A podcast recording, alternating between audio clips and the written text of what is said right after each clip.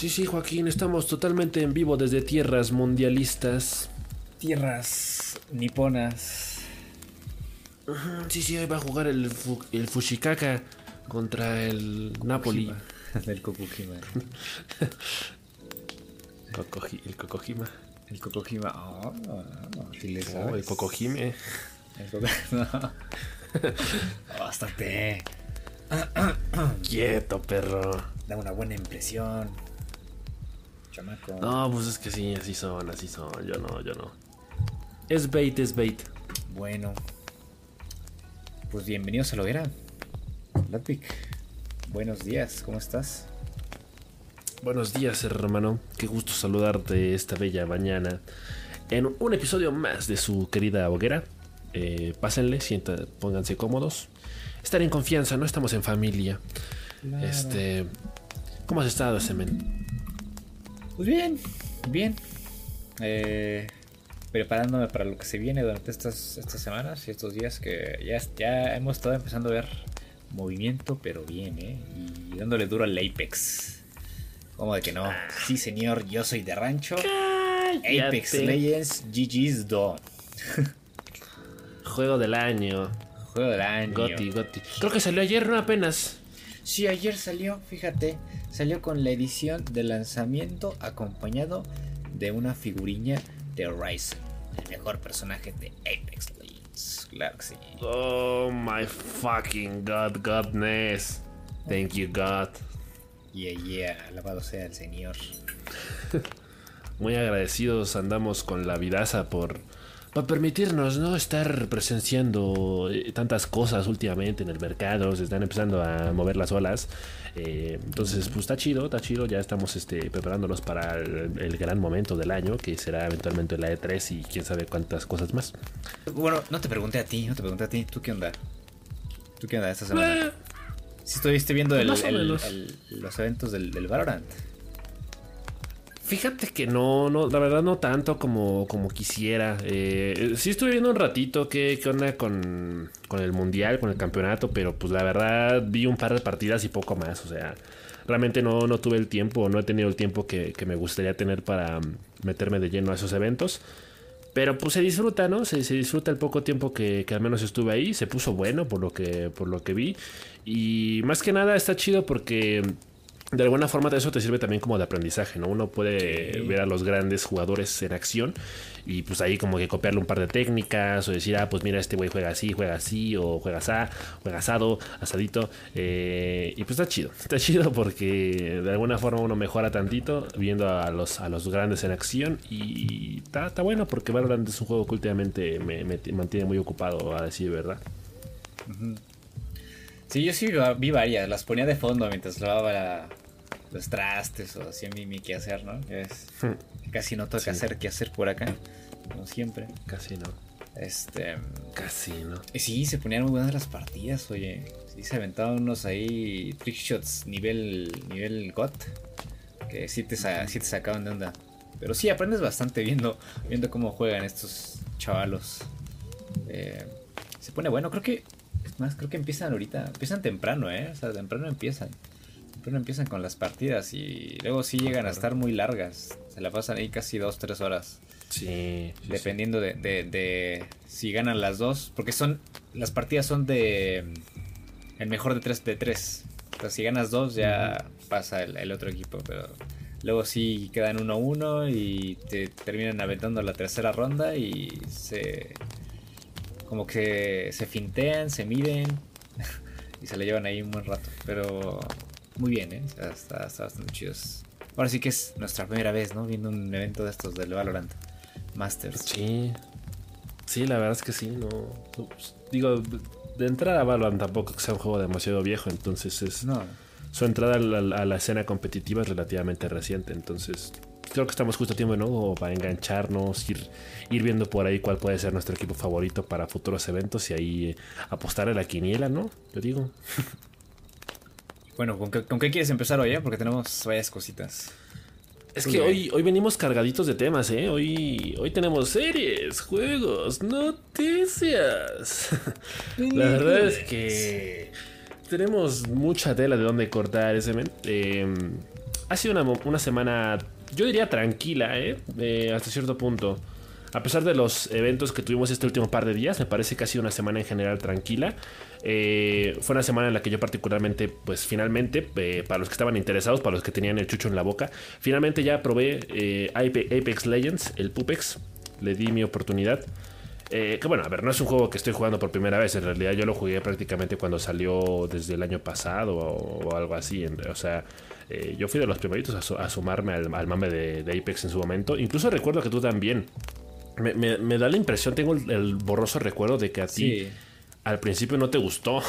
Sí, lo probamos. Algo así recuerdo. Lo probamos. Estábamos ahí, este, bien pegados al Fornite, pero bueno. Sí, es que ellos no saben que venimos de Fortnite. sí, nos, sí nos pegó, sí, sí, sí afectó mucho nuestra impresión del juego, creo yo. Claro. Y obviamente esta semana que lo estuve probando, no he jugado mucho tampoco, pero creo que sí es un juego que sí me está gustando, ¿eh? Digo, creo que me falta mucho por mejorar. Eh, de pronto se ha vuelto inevitable que tú me carres durante las partidas. Eh, prácticamente pesas, cargas con peso muerto durante las partidas. Pero fíjate que hasta cierto punto sí le estoy agarrando la onda, porque pues de cualquier forma tampoco es la primera vez que juego un, Battle Royale o un shooter en primera persona. Eh, me gusta mucho el tema de la movilidad. Creo que el, mapa es un poco. La, vista en primera persona tiene sus pros y sus contras, porque de pronto cierto, siento, que, hay muchas cosas eh, a las cuales prestar atención.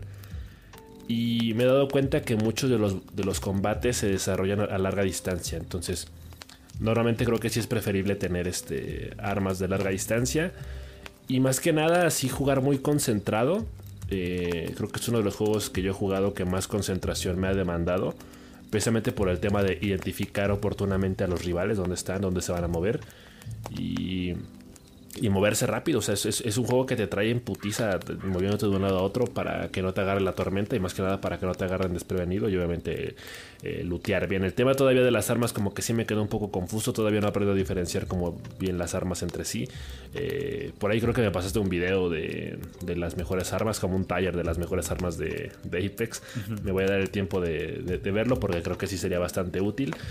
Pero de momento bien, ¿eh? sí, sí me dejó buenas sensaciones, sí me dejó con ganas de más. Entonces eh, es muy probable que lo siga jugando las próximas semanas. A pesar de que mis primeras impresiones sí son de que eh, es un juego al que sí voy a tener que dedicarle varias horas si es que realmente quiero empezar a... No a ser competitivo, pero al menos ya a, oponer cierta resistencia y que no me maten tan fácil. Porque creo que en, en, las 4 o 5 partidas que jugamos, creo que a lo mucho maté a uno o dos. Ajá. Sí, es que vienes acostumbrado a la dispersión de balas en el Valorant, ¿no? Que es como más, más común en, Valorant que, en Apex. Y pues es, totalmente diferente, ¿no? Acá es un mapa abierto, eh, estás eh, alerta de cualquier persona que pueda estar detrás de ti. El, el, tema de los audífonos es muy importante en el juego, o sea, tienes que estar bien atento y escuchar muy bien este para pues al menos tener alguna oportunidad cuando hay dos o tres enemigos a, los costados o atrás o tú en medio de, una pelea no en un edificio encerrado esperando a que alguien termine eh, con el otro equipo entonces tienes que saber bien y ubicarlos bien para claro igual que Valorant pero pero acá como son más equipos sí tienes que estar muy muy muy muy concentrado porque no sabes por dónde te van a llegar Sí, y, es, muy diferente porque, por ejemplo, Valorant ya es un juego en el que sabes que te tienes que ir con cuidado en las esquinas, ¿no? Como que en Valorant está, muy marcado ese tema de que el sigilo es importante eh, porque está muy delimitado por el mapa. O sea, el propio mapa se presta para el sigilo. Mientras que en Valorant, como es un mapa más abierto y hay mucho, un montón de estructuras diferentes entre sí, muchos espacios abiertos, de pronto es muy, es muy relativo el tema de si te estás escondiendo o no realmente porque te pueden estar viendo desde arriba o te pueden estar viendo desde atrás. O sea, entonces eh, es, un poco difícil ese tema, entonces hay que como que... Tienes que estar muy atento en pocas palabras, ¿no? O sea, tienes que estar viendo absolutamente en todas direcciones y no te puedes confiar ni un solo segundo de que nadie te está viendo o de, porque estás supuestamente tú cubierto, realmente te va, te va a evitar la muerte porque justamente fue lo que eso me, me, llevó a morir varias veces porque según yo me estaba cubriendo, según yo estaba corriendo de la amenaza y era todo lo contrario. Lo dijiste al revés, dijiste Valorant luego digo Apex y luego Valorant. Ah, bueno, al revés. Imaginen que lo dije al revés. Pues sí, está bueno. Está bueno para moverle, para variarle. eh, creo que en este momento es un gran complemento para nuestro catálogo de juegos, que de por sí cada vez creo que es más extenso. Eh, de hecho, creo que esta misma semana, no sé tú, pero yo ya le doy el visto bueno a, a Knockout City. Híjole, híjole, ¿quieres empezar por ahí? Yo creo que es buen, es buen tema para seguirnos por ahí, ya que estamos enrachados en, temas de juegos que hemos probado esta semana. Sí, ¿no? Y juegos barra disparos, lanzamientos, este, equipos, eh, etcétera, etcétera, ¿no? Pues sí, ¿no? Probamos Knockout City. Eh, no jugamos mucho, jugamos como una hora y media, quizás, dos horas. Pero yo creo que creo que basta para dar unas primeras impresiones. yo honestamente no estoy muy convencido de, del juego todavía. Siento que a pesar de ser una demo, siento que eh, hay elementos que me echan para atrás. Bueno, esto parece una estupidez, pero visualmente los personajes me parecen detestables. Eh, los odio. Yo sé que el tema, el tema de, que sean este, ¿cómo, los llaman? Gañanes o cómo? Este, no sé, es que sí, sí tiene un, sí tiene una onda muy underground. Como de, ah, sí, soy bien malote, mira, voy a vender la pelota. En las pelotas. Ajá. ¿No? Sí, sí, el, tiene recompensas de desmadre, quién sabe. Es como si todos los, los, los, que hacían bullying en la escuela se juntaron para jugar quemados. Ajá. No sé, me muy, muy, de barrio. Muy de barrio, me parecen muy toscos los personajes, muy, muy cagones, muy, muy ah, sí, güey, te gané, Entonces, este, no sé, por esa parte, o sea, te lo digo, o sea, me cagaron, o sea, me cagaron los personajes. El tema de la movilidad, siento que tiene que poner, colocar un, eh, una función en los ajustes para correr automáticamente. Porque es muy molesto, al menos cuando juegas con control, ya ves que decimos el cambio, jugamos con control.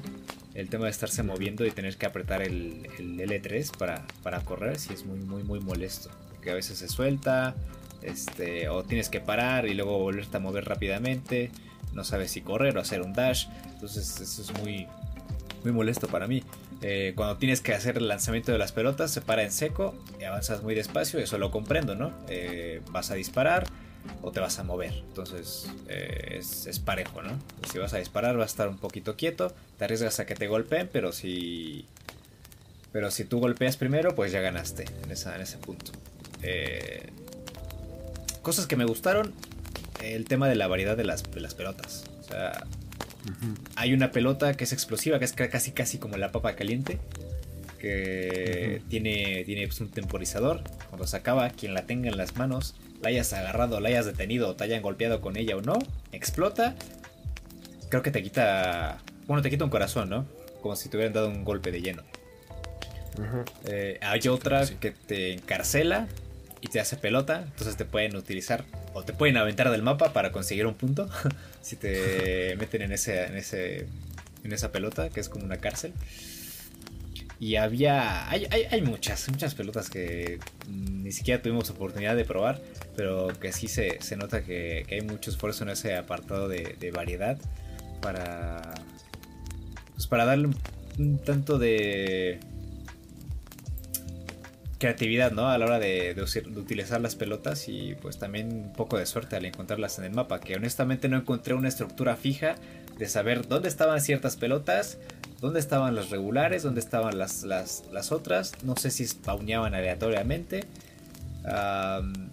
y otra cosa, no sé si, o menos me, me dio la impresión a mí, de que cuando te mataban spawneabas en una zona alejada de la zona de combate o al menos alejada de los enemigos, ¿no? Lo cual es bastante lógico. Pero bueno, cuéntame más tú porque no quiero, no quiero comerme aquí el mandado yo solito y quiero que me digas tus opiniones también.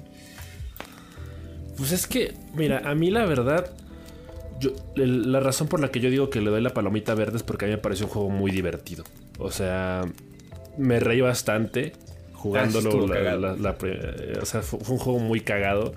Y, creo que esa es la razón por la que a mí me gustó. Porque siento que puede ser muy divertido, especialmente jugarlo con amigos. Me, parece que sí tiene sus defectos. Porque de entrada creo que no es un juego por el que te deberían cobrar. Creo que debería ser un juego free to play porque si entras a un mercado tan competido en el que precisamente hay juegos como eh, Valorant, Fortnite, Apex, yo creo que el hecho de que tú le pongas un precio a un juego así, de este estilo, está de más.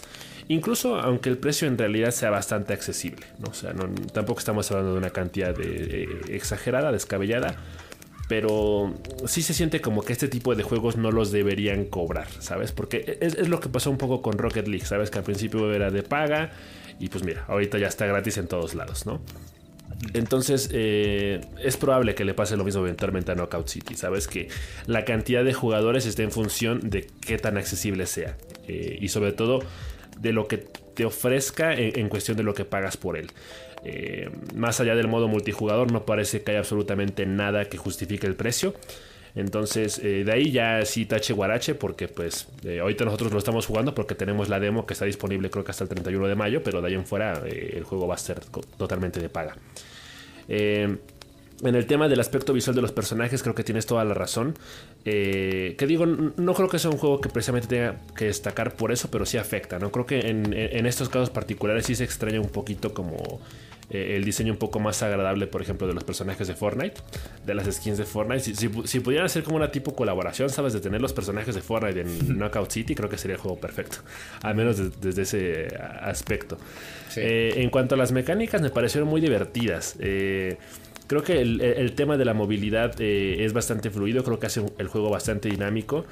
Y cuando aprendes a dominarlo un poquito, eh, se vuelve bastante divertido. Eh, creo que también es un tema de aprender a, familiarizarse con los mapas, precisamente por el tema de saber la ubicación de las pelotas o saber eh, en, qué partes es más susceptible de, que haya combate. O el, tema de que de pronto te cruzas con estos trenes que también, si, te chocas con ellos, te quitan un punto y afecta a tu equipo.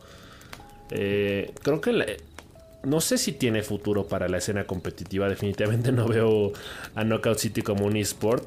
Pero sí lo veo como un juego que puede llegar a, ser cardíaco. ¿eh? O sea, nosotros jugamos creo que dos, tres partidas y una de ellas creo que sí estuvo cardíaca de que al final creo que te llenamos 8 o 10 o algo así, que se definió literalmente por un punto. Ajá, creo que 10-9. O sea, sí, sí, está intenso en ese sentido. Entonces, eh, a mí me parece, eh, extremadamente divertido. Así que eh, a mí sí me gustaría seguirlo jugando en próximas semanas. Creo que eh, es un juego que puede ser divertido de jugar y divertido de ver al mismo tiempo. Entonces también creo que ahí, en, por ejemplo, yo pensándolo específicamente como contenido para mis streams, creo que lo veo también con, muy buenos ojos. Yo, siento que es un juego por temporada, el, el Knockout City. O sea, siento que ahorita va a tener un poquito de auge por el lanzamiento, el calor del juego. Eh, pero siento que al igual de que Fall Guys, que cabe recalcar que no es un juego muerto, que hay mucha gente que lo juega, que igualmente es, es, un juego eh, divertido, siento que va a terminar siendo un comodín. Eh, al igual que esta, estos juegos que acabo de mencionar. Porque no, no, no siento que, que sea una clase de de juego que pueda competir con juegos como servicio, eh, como lo pueden ser este, pues, el mismo Fortnite, el Apex, etcétera, etcétera, etcétera. entonces siento que ese, este juego va a ser una clase de comodín que después de un tiempo pues, se va a enfriar, como siempre. Y no sé si quede para el olvido, pero pues va a quedar ahí guardado en la biblioteca de Steam. Y cuando te acuerdas de él, digas, ah, sí, el Knockout City, mira, vamos a jugar un rato, ¿no? Cámara. Y tardas en encontrar partida, pero si encuentras, digo, o sea, tampoco lo estoy matando, ¿no? O sea, eso, es lo que estábamos haciendo antes de jugarlo, ¿no? Y, saber más o menos de qué va la cosa, ¿no? De probarlo, porque lo veíamos, eh, tú mismo lo dijiste, ¿no? Hubo una clase de Rocket Arena que pues ya ni, ni jugar pudiste, ¿no? O sea, lo compraste y ni jugar lo pudiste. Eh, entonces, pues desde ese punto, desde ese punto de vista, pues esa es mi, opinión en, el tema de que, pues, no sé si dure mucho tiempo, este, pues con la, atención que quizás se merezca, pero pues el mercado es caprichoso. Sí, sí, a mí, a mí tampoco me parece un juego que haya llegado para quedarse. Eh, si acaso diría que Knockout City eh, es hasta cierto punto dentro de este nuevo género de juegos, porque a mí, a mí se me ha dificultado mucho como catalogarlos o, especificar cuál es el género. Regularmente lo comparamos con Rocket Arena porque esa es la comparación que tenemos. Exacto, sí, se, siente como una especie de Battle Royale, eh, pero con otro tipo de mecánicas. Eh, creo que si lo comparamos con Rocket Arena, podríamos decir que Knockout City sí es bastante superior. Eh, entonces, creo que aunque sigue sin ser, un, sin ser un género, sin ser un tipo de videojuego que encaja perfectamente con las demandas del mercado actual o que sirva precisamente como complemento de otro tipo de juegos como los Battle Royale, creo que sí es un, acercamiento bastante decente y, una entrada bastante agradable a este tipo de juegos. Yo creo que sí vale la pena probarlo y no sé qué tanto vaya a durar por el tema precisamente de el modelo de negocios más que nada, ¿no? El, tema de, si se van a agregar contenido nuevo más, adelante o si se va a hacer algo con las skins, se van a meter nuevos eh, modos de juego o, nuevos personajes, no lo sé. Eh, creo que ahí, ahí sí habría que, verlo bajo la lupa en las próximas semanas porque no parece que sea un juego que vaya a durar demasiado. Eh, creo que sí es un juego que puede dar muchas horas de diversión al principio, pero precisamente por lo mismo de que a lo mejor en, determinado momento ya se, se vuelva predecible, quizá ya no tenga mucha vida más adelante. Hmm. Sí, es probable, pero bueno, hay, que darle su oportunidad de que seguirlo probando. Em, a mí no me hace mucha ilusión como a ti, quizás, pero sí me gustaría seguirlo probando para, para ver si me calla la boca, ¿no? Y, y ver si podemos encontrar al menos este, pues, una tarde agradable como la de la otra vez. Sí, es que creo que yo lo estoy idealizando más por ese lado, ¿sabes? Como no, precisamente el tema de que de pronto Knockout City se convierta en el juego que más jugamos tú y yo, sino que en una tarde en la que nos aventemos dos o tres horas de Apex o de Valorant o de cualquier otra cosa, de pronto Knockout City ya se sienta como el postre, ¿no?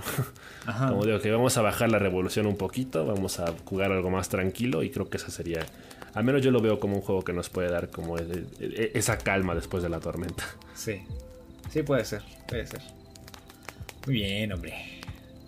Pero pues ya se va a acabar la, la demo, entonces yo no sé si lo voy a comprar, pero pero hay que seguirlo probando estos días, ¿no? O sea, tenemos que tres días, ¿no?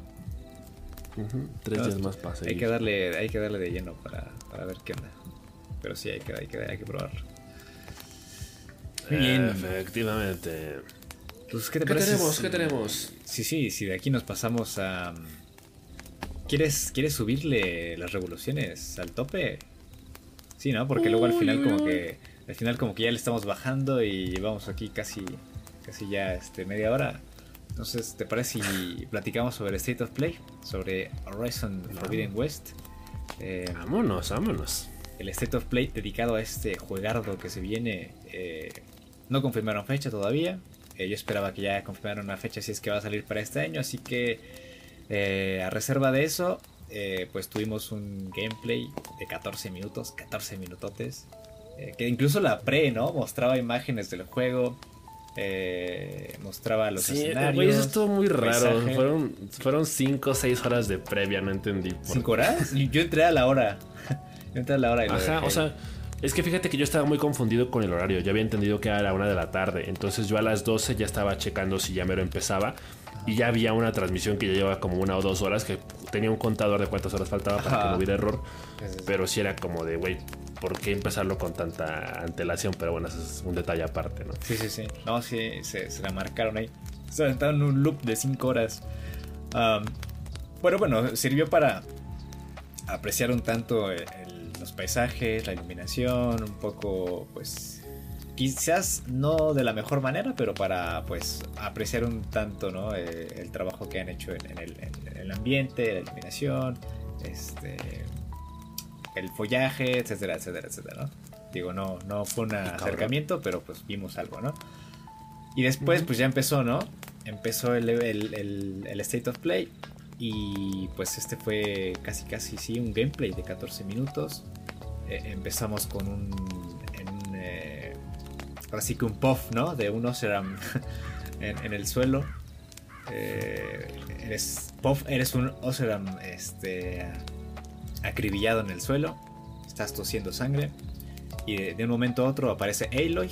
Te dice, tranquilo, tranquilo. aquí estoy, no pasa nada, eh, te dan agüita y pues estaremos aquí otra vez a nuestra muchachona, ¿no? Eh, y pues nos dicen que, que una clase de raiders pues atacaron al puesto de, de los Oseram. Eh, Erend había salido para hacer una búsqueda eh, y pues los golpearon, los persiguieron y mataron a varios. Entonces, pues el gameplay se empieza a mover por ahí. Eh, ahorita ahondamos un poco más en la historia, pero vimos nuevas máquinas, vimos nuevos elementos de ataque, defensa, de movilidad. la novedad, pues no sabíamos cómo se llamaba la tribu, pues ahora sí que enemiga, ¿no? En este juego.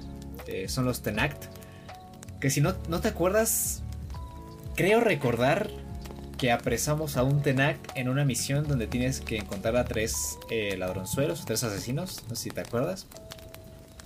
Mm, no. Los persigues por el mapa y en una de esas encontramos uno de una, chica de la tribu Tenact eh, que cuando la matas le, le implora a Eloy que beba su sangre y que no sé qué. Porque esta, esta tribu es muy sangrienta, muy sanguinaria, muy de eh, ah, beber la sangre de sus enemigos. Eh, entonces, bueno, yo, yo creo que, que sí es. Creo que, creo que sí era una Tenac de esa chica. Em, entonces, esa es la tribu que, nos acaban de, de, revelar. Em, el tema visual, el tema visual del juego, empezando por la iluminación eh, sobre Halo y, el follaje y, el agua, la arena, al principio me, me dejó todo loco, ¿eh? Me dejó todo loco. Eh, se, nota que es un juego intergeneracional porque pues va a salir tanto para Play 4 como Play 5. Um, sí, bueno, yo creo que se nota bastante obvio que en cuanto terminaron el primer juego, luego, luego empezaron a trabajar en el segundo. Sí. O sea, y, como que la nueva generación les llegó justo a la mitad del desarrollo probablemente. Y, eso obviamente se prestó a, a, la mejora de muchos apartados técnicos o gráficos del juego pero en términos de mecánica y de historia se ve perfectamente evidente que desde el día uno en el que se terminó Horizon Zero Dawn empezaron con Forbidden West. Sí, Sobre todo por el tema de que el, final queda un poquito abierto también al final del primer juego. Claro. Sí, sí, sí. Sí, se, nota que empezaron a trabajar inmediatamente en él. Ah, y vale, o sea, no nos vamos aquí a, comer graficotes como los de The Last of Us Parte 2, pero eh, hay una mejora sustancial. Eh, la deformación de la arena en, el combate, no sé si la viste, cuando eh, se enfrenta al elefante, que se llaman este, Tremor Tusks, estos, estos elefantes gigantes que llevan encima a estos este, enemigos también que te lanzan flechas. Eh, es increíble. Igual añadieron otros, otros, otras máquinas que voy a mencionar, que son los Sunwings. Eh, son esta clase de... ¿Cómo se llaman esos dinosaurios? que vuelan. Pterodáctilos. Pterodáctilos, ajá. Eh, los Klaus Riders, que eran esta clase de máquinas, pues como velociraptors, como, este, velociraptors, ¿no? Son como digievoluciones de los vigías. Ajá, ándale. Eh, luego tuvimos a los Snap Mouse, que eran esos, esas máquinas que vimos al fondo cuando Eloy baja por el agua, que estaban así como pataleando, que no se vieron totalmente, pues, no, los vimos en su totalidad, pero nos damos más o menos una idea de, del, tamaño de las máquinas. Eh, y los. Ah, no, los, los Borrowers son esos. Los Snap Mouse son los que los quebrantahuesos, perdón. Son los cocodrilotes gigantes. Sí, de hecho ya decía yo que los veía bastante parecidos. Sí. Y también por. Al inicio de la transmisión, antes de que empezara todo esto. Eh, no sé si tuviste. Pero hubo como un easter egg, entre comillas. Porque apareció una máquina tipo Lapras. como que se asomó y sonó una música diferente antes de que empezara el, stream. Eh, había una escena de una isla, de una costa, y apareció una, una máquina con cuello largo, tipo lapras. Que no sé, no sé si, sean los, los cavadores que estoy mencionando, que, que pues no vimos, no vimos de, forma completa, o sea otra máquina. y pues las tortugas que no vimos en el gameplay, pero vimos en el tráiler, ¿no? Que sacaron antes la tortuga gigante que hemos visto antes. Y bueno, a lo largo del gameplay vimos también nuevas eh, pues adiciones al sistema de combate. El tema de la carga de la lanza. Eh, para hacer más daño. La bomba de humo. Esta es la bomba de humo que soltó cuando la rodearon los, los Klaus Riders a Aloy. Sí, sí, sí. Para escapar. Sí. Eh, el arranque valeroso que le llaman. Que es. Supongo que es. Es esta barra morada que, que estaba debajo. Ah. Que cuando se llena podemos hacer una habilidad. Tengo entendido que hay varias habilidades. Y esa que nos mostraron es una de ellas. Cuando tienes la barra completa. No sé qué clase de combos tengas que soltar en el control. Pero eh, la habilidad que mostró ella fue la de golpear al suelo y derribar a los, a los enemigos. Estuvo épica esa transición. Ah, sí, sí. Vimos también la movilidad. En, en tema de movilidad vimos el gancho. El gancho para moverse. eh, el respirador para meterse al agua, respirar y mantenerte pues debajo todo el tiempo que quieras. Ah, el glider, el, el para escudo. Para este, planear. Para bajar de zonas elevadas. Yo creo que todo esto le va a dar mucha verticalidad al combate. Eh, y lo vimos Sí. con el, eh, eh, frente al combate de, del Tremor Tusk. Cuando se, se agarra de la, de la pared, sube, eh, luego da otro ganchazo eh, y baja con el glider. Y por atrás viene el elefante rompiendo las paredes como loco. Sí, sí, sí. Estuvo, estuvo de locos, ¿eh? La ¿Qué más, es que sí. ¿Qué más mencionaron? Mencionaron también el tema de la mesa de trabajo. Eh, el, el tema de la mejora de armas en el primer juego era por las las piezas que encontrabas en las máquinas, ¿recuerdas? Eh, estos elementos eh, de diferente rareza que vari- variaban de verde, azul, morado. Eh, que eran esta clase de modificaciones que tú incrustabas en tus, en tus este, armas. Solamente había un arma. Eh, bueno, había igual rarezas de armas, ¿no? Pero también había rarezas de componentes para mejorar esas armas. Entonces, pues regularmente comprabas la arma ya este, de rareza más alta, que era la morada, y luego incrustabas estos, este- estos elementos para mejorar el arma de, en cuanto a, no sé, eh, capacidad para que las máquinas soltaran piezas cuando las golpearas, eh, para romperles este para romper este cómo se dice no para que soltaran las piezas sin que se rompieran eh, en fin el daño también la fuerza de, la flecha al, pues este impactar contra las máquinas o las piezas de las máquinas Eh, y aquí mencionaron después del tráiler que va a haber una mesa de trabajo entonces ya no sé si ese sistema que se utilizó en el primer juego vaya a ser vigente en esta segunda parte pero parece que van a cambiar cosas en ese, en ese aspecto. Am, cuéntame tú también, no sé, qué te pareció el, gameplay, todas estas adiciones que, nos encontramos.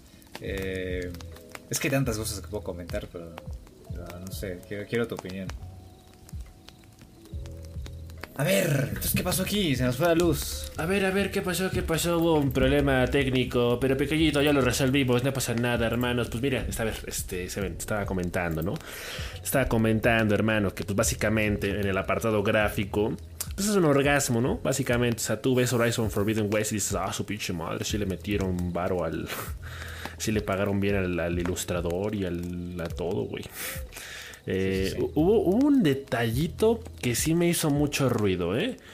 Porque, digo, igual, igual es que yo soy muy quisquilloso, pero hubo una escena en la que Aloy se está como que ocultando de las máquinas. Está usando eh, el, el follaje, vaya, el, el- el- el pasto como camuflaje. Y ahí como que se alcanza a ver que el cabello se, se mezcla con el pasto mismo. O sea, como que se- lo atraviesa pues. Y ese es un detallito que en el apartado gráfico como que sí me hace decir, ay, hijo, cabrón, o sea, porque son cosas que pasaban en el primer juego y lo justificas, ¿no? Pero que ya para un juego de nueva generación, como en este caso va a ser para PlayStation 5, pues uno quizá poniéndose demasiado exigente, esperaría quizá que no estuvieran, ¿sabes? Que a lo mejor hubieran utilizado esta tecnología del cabello hiperrealista que realmente se viera, lo hiciera ver más natural, pero mira, eso ya son detalles menores en realidad, no, no creo que eso vaya a afectar la experiencia y en realidad creo que en general eh, esta secuela va a estar menos cargada de bugs que la primera. Eh, creo que tiene todo el potencial necesario para fluir como la seda. Eh, el, tema de la movilidad me hace muchísima ilusión porque me parece que durante el primer juego, más que nada a la hora de la exploración, había muchos momentos en los que sí era un poco rígido e incómodo el, tema de la exploración. Más que nada en los momentos en los que tenías que conseguir como objetos como tótems o eh, piezas antiguas en montañas. Anda, las montañas, digo, las flores que tienes que encontrar en las montañas, ese tipo de cosas. Era, era, muy difícil el tema de subir una montaña y luego tener que volverla a bajar. Entonces, el, tema del planeador y el gancho de entrada creo que ya agregan muchísima movilidad en ese tema. Eh, va a se va a sentir muchísimo más fluido y por lo tanto la exploración va a ser más dinámica y va a dar más gusto explorar. Eh, a mí uno de los pequeños temas, que esto también ya es muy personal, pero uno de los temas que me preocupa de Horizon Forbidden West es la extensión del juego. Porque eh, este Horizon Zero Dawn, de, entrada con todo y DLC, es un juego que consume mínimo 120 horas de gameplay aproximadamente, ¿no? Me da la impresión de que Guerrilla Games esta vez puede ser eh, igual o incluso hasta más ambicioso que la primera vez y nos va a terminar arrojando un, juego que pueda terminar consumiendo hasta 200 o 300 horas, lo cual es bueno, evidentemente es bueno, pero para mí particularmente que me cuesta mucho terminarme los juegos enteros, siento que en ese sentido eh, se me puede prolongar demasiado la experiencia. O sea, si el primer juego me llevó tres años terminarlo, no quiero ni imaginarme cuánto si te podría. la sí, bueno, ahí hay, un, hay, un, tema de, de, que me tardé tres años, no porque, no porque jugara cinco minutos todos los días, sino porque jugaba un ratito durante temporadas y luego la abandonaba. Jugaste a frame por día, güey. Casi, casi, o sea. No, pero fue, fue un tema más de abandono que, de ritmo de juego en realidad. O sea, Porque cuando ya, ya eh, en últimas instancias, cuando me dispuse a terminarlo, pues em, mesecito y medio estuvo. Estuvo terminado al 100 con su platino pulido y toda la cosa. Pero aún así es un tema que de cara al segundo juego me podría llegar a inquietar. Eh, en el tema del, sistema de combate, eh, me parece que hay ligeras mejoras. Yo, una de las cosas que precisamente más alabo de la primera parte era el sistema de combate, precisamente por la variedad de armas y la eh, casi eh, combinación infinita de posibilidades a la hora de enfrentarte a las máquinas o incluso a, rivales humanos. Creo que en este caso eh, van a haber ligeras mejoras, pero, o sea, yo creo que van a ser mínimas, realmente, precisamente partiendo de la idea de que el, combate en el primer juego era ya bastante bueno, ¿no? Eh, yo creo que aquí se puede apreciar más que nada el tema eh, de los combos. Me, parece que van a haber eh, escenas de combate que van a ser más dinámicas y visualmente más atractivas porque incluso hay combates que prácticamente terminan en, cinemáticas como si fuera un Fatality de Mortal Kombat. entonces creo que eso también le va a agregar como mucho, mucho agrado visual al juego. Entonces, eh, el tema de la historia también se ve bastante interesante. Eh, todavía como, obviamente todavía no queda demasiado claro en qué va a consistir la historia. Pero bueno, de entrada tenemos a, esta tribu que controla las máquinas y las utiliza para combatir. Pero también parece que va a haber un tema ligeramente parecido a lo que ocurría con Frozen Wilds, que es como eh, esta tormenta y esta entidad celestial que, incluso veíamos en el tráiler la primera vez con esta con este dragón parecido a Shenlong que no sabemos ni para qué ni cómo pero va a estar ahí y, creo que eso puede estar bastante chido. Entonces eh, pues está chido que, tengamos también estos guiños al primer juego. Está de regreso Erent. Eh, obviamente lo luce preciosa. Eh, va a tener nuevas armas, va a tener nuevas eh, vestimentas. Entonces creo que es un juego que realmente hace mucha ilusión por ese sentido. me da mucha curiosidad ver las máquinas que, van a estar implementadas aquí y el, tema de cómo controlarlas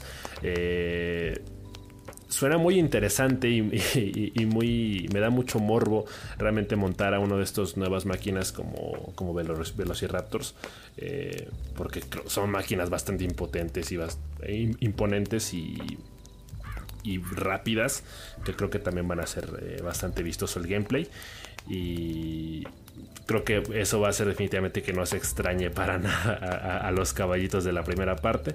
Eh, que seguramente estarán por ahí. No sabemos todavía cuántas máquinas habrá o cuánto se rescatará del primer juego en ese sentido. Pero bueno, el, hecho de que también eh, el, juego esté como situado geográficamente en, una zona abandonada de San Francisco, creo que también eh, lo hace muy bonito por el tema de los puentes, por el tema de... Realmente han sido muy ambiciosos con el mapa, ¿no? De entrada el primer juego también lo fue en ese sentido. Y creo que el reto a grandes rasgos para un segundo juego era simple y sencillamente mantenerse o superarlo y creo que lo están haciendo. O lo van a hacer. Eh, el, tema gráfico, en el tema gráfico ahorita estaba recordando el, aspecto visual de Aloy en cuanto a la deformación muscular. Ah, se ve que cuando tira el arco, la parte central de su pecho, su axila y sus costados eh, se mueve de una forma más natural, si te das cuenta cuando suelta la flecha. Ya hay como un pequeño jiggle ahí este, de la cadera, del pecho, del brazo incluso. Eh, yo esperaría también que mejoraran la parte de las conversaciones en el juego. Porque recordamos que en la primera parte, pues, claro, ¿no? Es entendible. Entre tantas líneas de conversación, eh, tantos personajes con los que interactuar, pues es casi imposible que cada uno tenga su animación facial perfecta.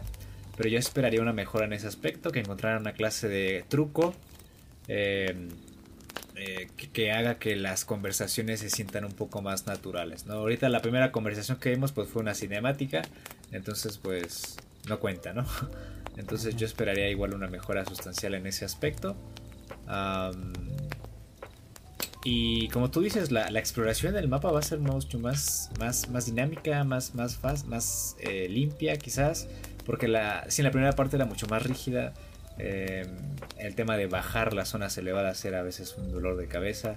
Eh, porque o morías eh, porque no caías en el punto en el que debías y te resbalabas y caías hacia el fondo o tardabas mil años, ¿no? Volviendo por el camino por donde veniste, bajando por las líneas que marca el mapa para escalar las piedras.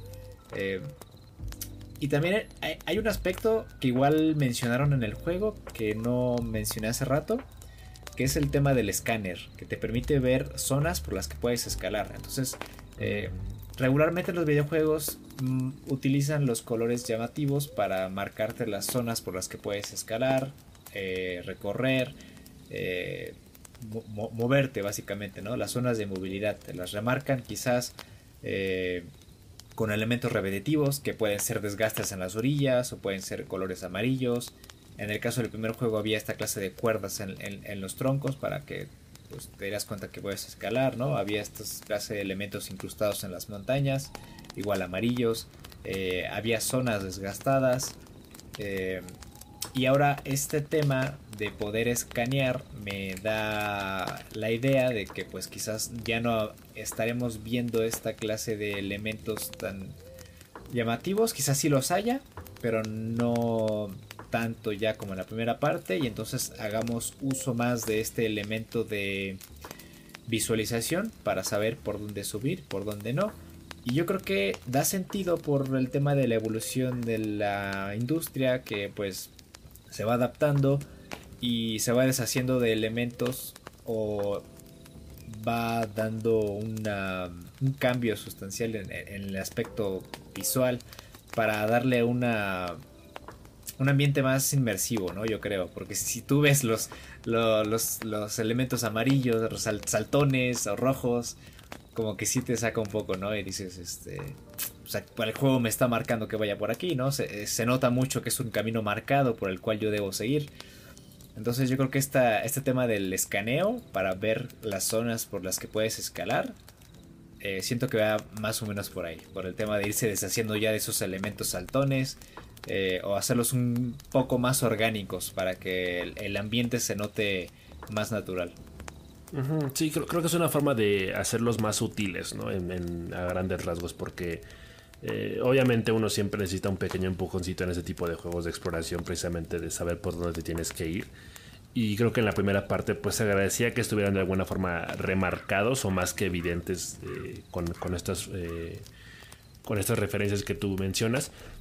Pero, pues sí, aquí hace mucho sentido que, que Aloy haga uso del lector para, para identificar estos puntos y que puedan ser temporalmente evidentes porque obviamente los remarca, pero no se quedan así para siempre. Entonces, eh, eso va a ayudar mucho a la, movilidad y obviamente lo hace más útil. Entonces, creo que también es un, gran acierto. Sí, sí. Que igual Eren, Eren, ya tenía un foco, ¿te diste cuenta, eh? creo que sí. Eren ya tenía un foco. Eh, yo creo que como que ya, ya con el tema de, de Halo y, y, los conocimientos que ya tenía, yo creo que ya se los, se los compartió a Eren y, y como que ya empezó a normalizar el uso del foco. Sí, oye, sí, ¿eh? No, y de, entrada parece que eso va a ser eh, cada vez más obvio eh, o, más normal, porque no olvidemos que al final del primer juego también Silence como que eh, empieza a, irse por su lado. A mí me da la impresión de que va a tener mucho que ver en esa segunda parte y que incluso yo me atrevería a pensar que lo vamos a terminar teniendo como un villano pero quién sabe. Yo, yo siento que Silence es justamente el que está detrás de, de, todas estas, de toda esta tribu que ahora controla las máquinas, como los estos mamuts grandototes. de, hecho, en el tráiler lo mostraron eh, con esta tribu. El pasado, el primero que sacaron. ¿Recuerdas que estaban convirtiendo las máquinas?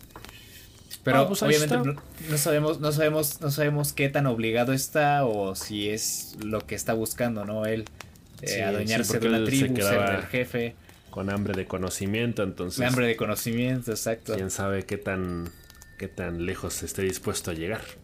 Sí, porque él, mencionaba muchas veces, ¿no? Que él trabajaba, pero para sí mismo, ¿no? O sea, que regularmente no trabajaba para alguien. Si trabajaba era para sí mismo y para obtener conocimiento, ¿no? De los antiguos.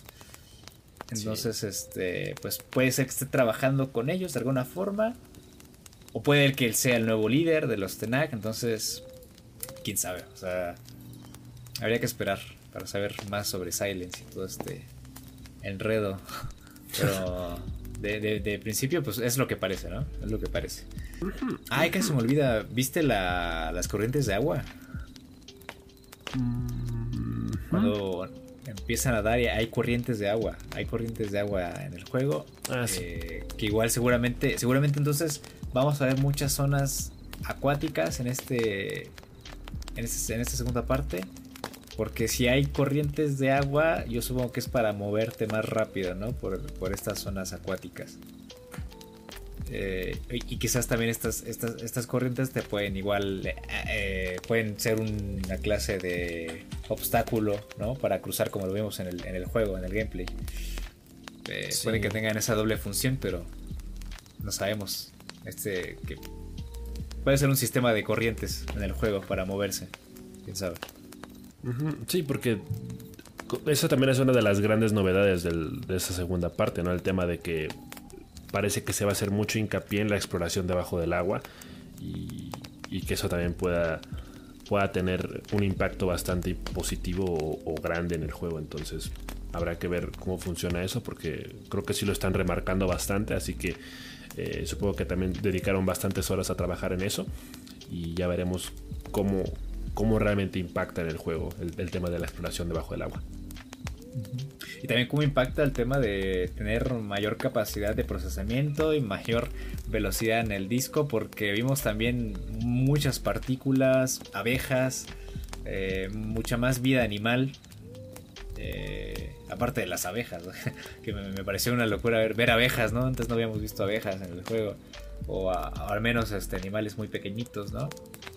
Em, y, la vida marítima también, los, los peces.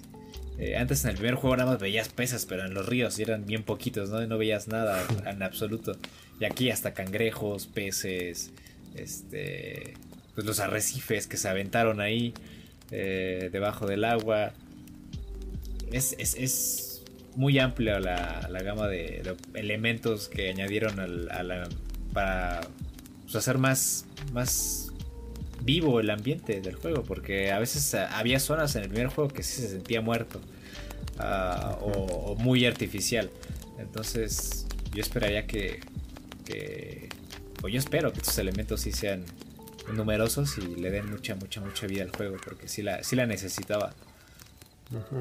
Sí, y, evidentemente también esos elementos naturales del juego como que contribuyen a la misma narrativa, ¿no? Porque de entrada como que sí queda un poco ambiguo de cuál era el fin de, las máquinas estas que supuestamente estaban hechas para reestructurar el mundo y que al final Hades llegó a pachingarlo todo. Entonces puede que también haya un guiño a ello. No sé si se vaya a continuar eh, esa narrativa del primer juego. Pero sí, sí da mucho que pensar. Así es. Correctísimo. Bueno, pues nada más que comentar con The Rise. Nada por ahí. De ahí nos pasamos a tu mero mole. Si gustas. Oh my fucking god. A hablar de Sonic, el Hedgehog. Porque hubo un evento del 30 aniversario de Sonic.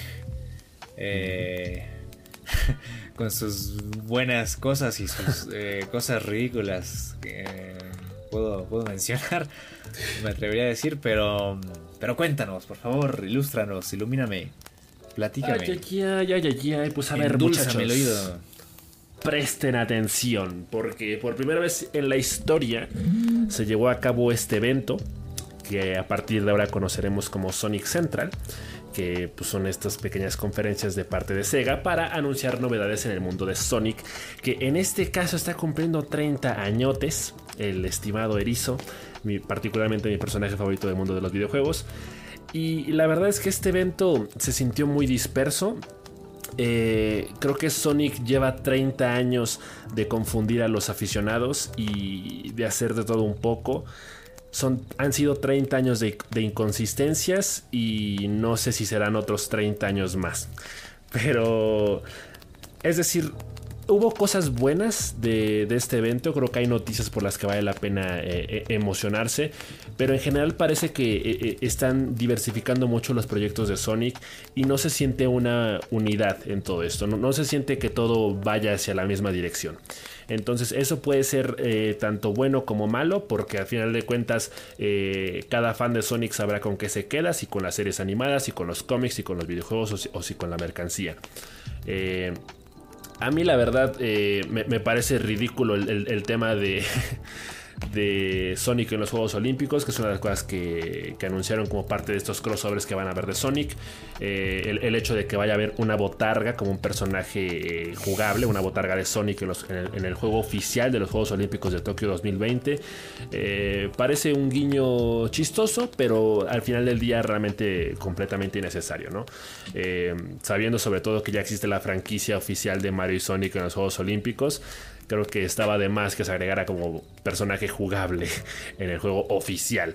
Eh, porque de entrada, el juego de los Juegos Olímpicos tampoco es como que sea un juego que llame mucho la atención o que todo el mundo quiera tener, ¿no? Tampoco es como que tenga las mejores mecánicas, porque precisamente el tema de, diversificarse tanto y de contemplar tantos deportes al mismo tiempo hace que a final de cuentas eh, se sienta también muy disperso, ¿no?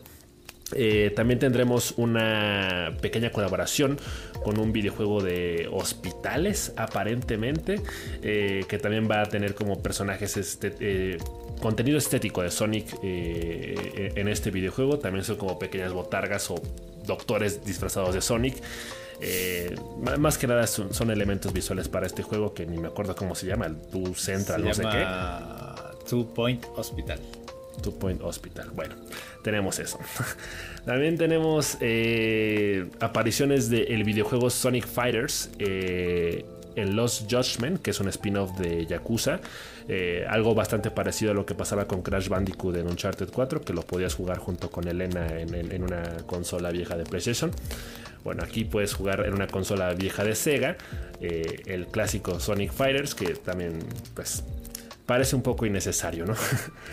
Eh, creo que se hubiera agradecido más eh, quizá una remasterización del juego o simplemente sacarlo aparte. En todo caso, una de las cosas que sí me hace bastante ilusión es el tema de la recopilación de, los primeros juegos de Sonic, el Sonic Collections, que va a incluir el Sonic 1, 2 y 3, Sonic Knuckles y el Sonic CD.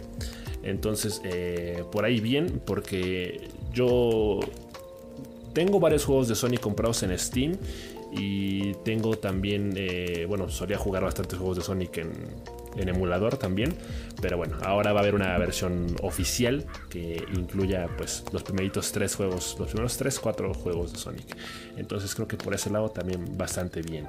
Eh, una de las cosas que a mí más me hacen ilusión en este momento de Sonic es el tema de la serie animada, que es Sonic Prime para Netflix, que va a salir el próximo año. Pero la verdad no sé qué esperar de esta serie porque eh, parece que va a tener un humor bastante infantil. Eh, la serie está dirigida para un público de entre 6 y 11 años de edad. Está a cargo de los mismos que hicieron Generador Rex eh, y, varias series de Cartoon Network, los mismos guionistas de Ben 10 y, ese tipo de series. Entonces creo que es una serie que va a estar cargada de, de acción pero sobre todo un poco humor, infantil y me molestaría un poco que de pronto se rayara en, el humor absurdo de Sonic Boom. Eh, lo cual es inevitable porque pues uno entiende que Sonic a final de cuentas es un, es un personaje más dirigido para un público infantil, pero bueno, eh, también está la premisa de que va a ser una serie para toda la familia y para fans de todas las edades de Sonic, así que eh, yo le tengo fe a esa serie, pero realmente me dolería mucho que al final me terminaran decepcionando. Evidentemente también tenemos pues novedades de Sonic en las aplicaciones móviles, en los juegos móviles, en el Sonic Dash particularmente. Eh, van a haber nuevas skins de, Sonic como pirata y de Shadow también, el, Capitán Shadow supuestamente va a estar ahí mamando pito, no sé. y la verdad es que pues eso está bien. Eh, pero no sé cuántas personas realmente siguen jugando al día de hoy Sonic Racing o Sonic Dash en el teléfono. Pero bueno, eh, también hubo novedades de que varios juegos de Sonic van a estar disponibles para distintos servicios en la nube, como Luna, PlayStation Now, la Epic Store o incluso la, no sé qué cosa de Amazon. Ah, el Apple Arcade, El Apple Arcade, efectivamente. Y va a haber una, una versión remasterizada de Sonic Colors, que en este caso es Sonic Ultimate. Que eso está chido, porque eh, a decir verdad, Sonic Colors es de los mejorcitos juegos que tiene Sonic en los últimos años. Es un juego bastante bonito, con una banda sonora bastante hermosa. De hecho, concretamente, otra de las cosas que también anunciaron que se me estaba pasando y que también me hace bastante ilusión es un concierto que va a haber de Sonic con una banda, una orquesta. Eh, el 23 de junio, que va a ser completamente gratis. Y eso está chido porque a mí la verdad eh, una de las cosas que más me gusta de Sonic precisamente es su banda sonora y eh, todas las canciones a lo largo de los juegos. Entonces creo que puede ser un evento bastante bonito eh, que sirva para festejar su aniversario, pero poco más. Y bueno, ahora sí que la noticia que tiene a todos este, debatiendo sobre una cosa y otra, sobre distintas teorías o rumores que podrían haber, es un pequeño teaser de unos prácticamente 20 segundos que presentaron ya hasta el final de lo que va a ser un juego de nueva generación de Sonic que llegaría para todas las consolas actuales del mercado y del que no se sabe mucho más que está a cargo de Team Sonic que pues es prácticamente el, el principal desarrollador de juegos de Sonic como precisamente Sonic Colors o Sonic Heroes, Sonic Riders. Y pues a ver, visualmente se ve bien. No sé de qué va a ir la historia, porque pues se ve. Lo, que más recalcaban aquí, lo que más señala la gente es el tema de que Sonic parece que va a estar como en un mundo digital. Eh, no sé realmente eso qué significa. Solo lo vimos corriendo, así que en realidad no, nos deja muchas, muchas pistas. Pero se ve bien, se ve bien. Eh, ya algunos hackers por ahí se encargaron de dar con el nombre del juego. Y la propia Sega prácticamente está nada de confirmar que el título de este juego sería Sonic Rangers. Pero pues honestamente no sé cuál podría ser el rumbo de este juego después de lo que pasó justamente en el aniversario número 25 con Sonic eh, Mania y con Sonic eh, Forces. No sé si se plantea continuar un poco por ahí. Pero a mí la verdad que me hace mucha ilusión. Cualquier juego de Sonic que salga para nueva generación es un juego que muy seguramente voy a jugar. Así que esa es la noticia por la que yo estoy particularmente más emocionado. En general, creo que este tipo de eventos es más que nada para celebrar lo que Sonic ha sido durante 30 años, ¿no? O sea, eh, insisto, parece muy disperso todo lo que se hace. Parece que no hay una, una razón de ser detrás de todo esto o, que sencillamente se están sacando cosas por sacar. Pero al final de cuentas es contenido para los fans de Sonic y eso es lo que, lo que importa al final del día.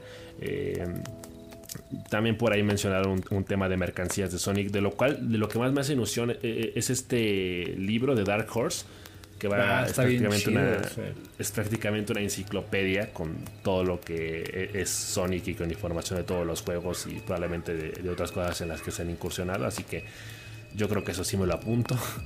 Pero de ahí en fuera también había como llaveritos, eh, juguetes y bueno, no sé, cosas en general de Sonic. Pero ah. bueno, ya veremos eh, realmente qué rumbo toma todo esto. Obviamente dejaron en claro que van a seguir habiendo más novedades de Sonic en los próximos meses. Es probable que haya más eh, noticias acerca del nuevo juego eh, en la E3. Así que hay que prestar atención a eso también. Y, pues poco más. Creo que eso es a grandes, a grandes rasgos todo lo que anunciaron el día de ayer. Eh, creo que fue una, conferencia bastante. un evento bastante breve. Yo esperaba más. Esperaba cosas más impactantes. Pero al final creo que no, no estuvo tan mal.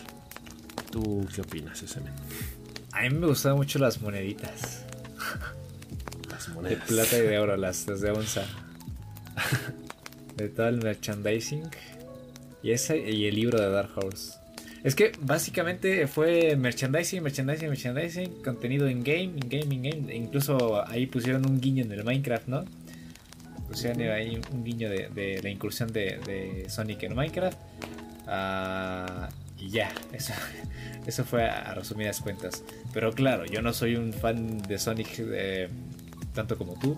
Eh, entonces yo me imagino que eh, cualquier lanzamiento, cualquier anuncio de un nuevo juego, pues te hace mucha ilusión, te hace feliz. Entonces pues, está, está, bien, O sea, son 30 años. Quizás no con el tema de, pues, de la pandemia no, han tenido tiempo también de trabajar de lleno en, sus proyectos. Entonces se entiende, ¿no? Quizás tenían planeado para este año pues ya anunciar el juego como tal. Pero pues las cosas pues no se dan como uno quiere siempre. Así que pues es entendible. Entonces es el primer Sonic Central, ¿no? Tengo entendido. el primerito. Más, más, más que nada fue ticiar, ¿no? Ticiar lo, lo que se viene. Y pues dar, dar gusto a, los fans.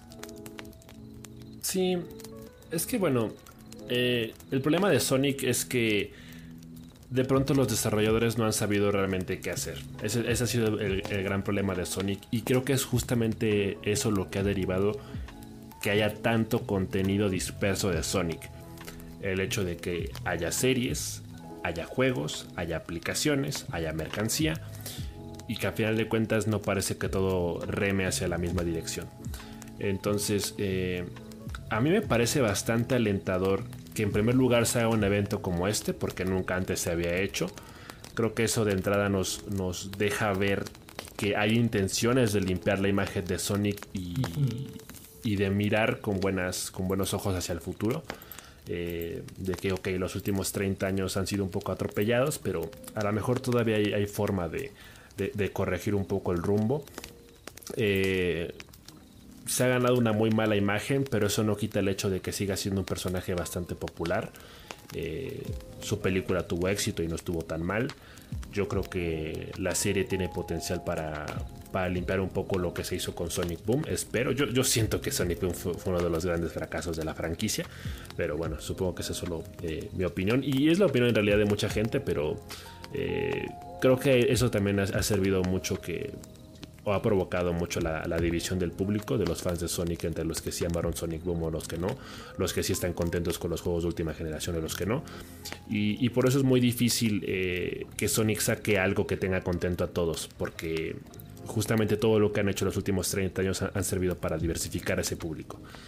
Entonces, eh, yo al final me mantengo en un punto bastante eh, imparcial diría que a mí en realidad cualquier cosa que tenga nombre de Sonic encima me gusta.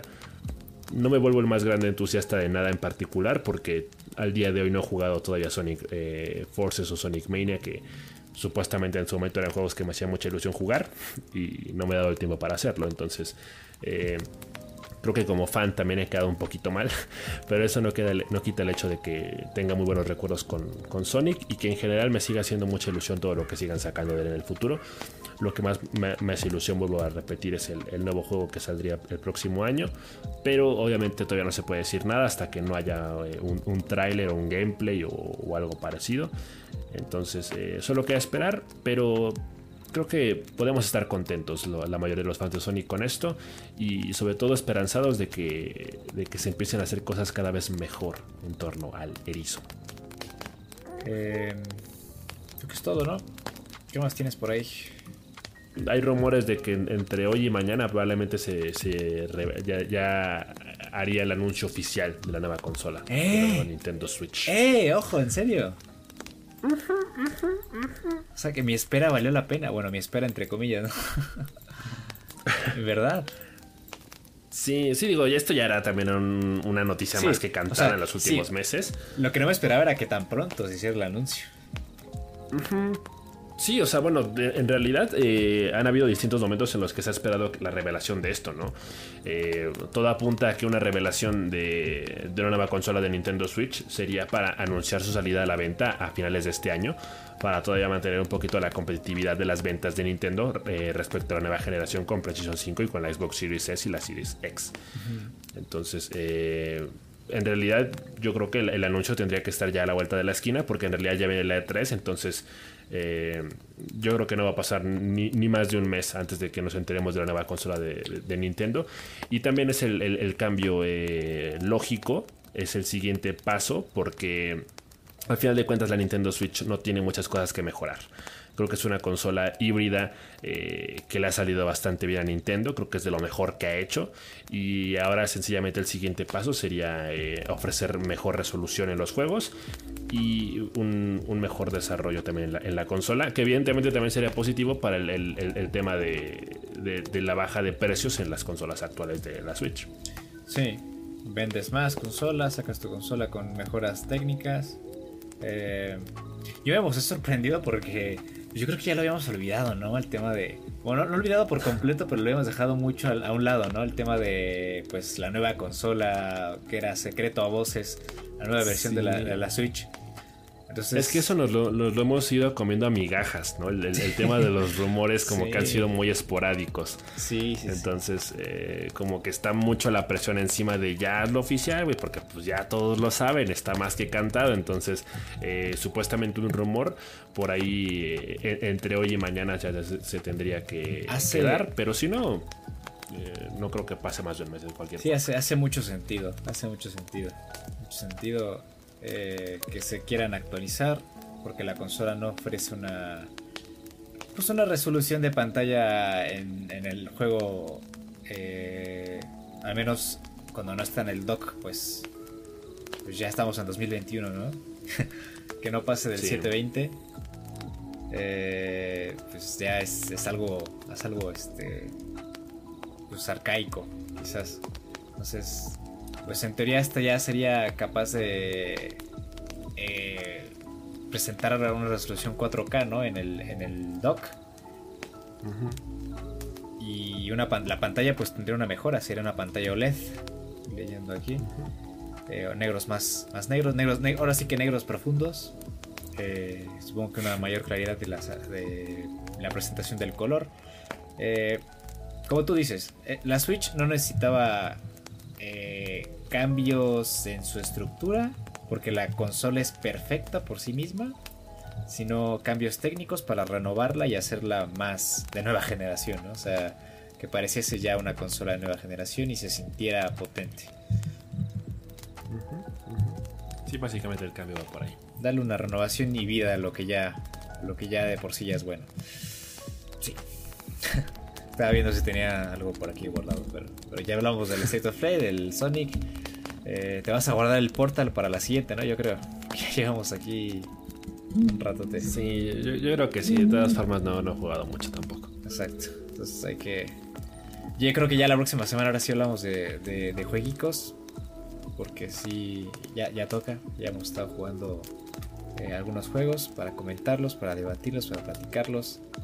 Eh, y nada, pues este día pues trajimos la novedad, trajimos las últimas noticias, los anuncios. Eh, estoy muy emocionado por, por Horizon Forbidden West. Ojalá, ojalá que se lance este año y si no, pues el siguiente, no hay problema, yo me espero, yo aguanto vara. Eh, Efectivamente, no, no, no, pues qué honor, qué privilegio haber grabado un programita más de la hoguera. Espero que todos ustedes lo hayan disfrutado tanto como nosotros. Gracias por escucharnos, compártanlo en todas las redes sociales, lávense las manitas, tomen agüita, cuídense mucho. Nos estaremos escuchando la próxima semana hablando de más novedades o de más impresiones o de más lo que sea. Entonces, un besazo, un abrazo, que estén bien. Bye.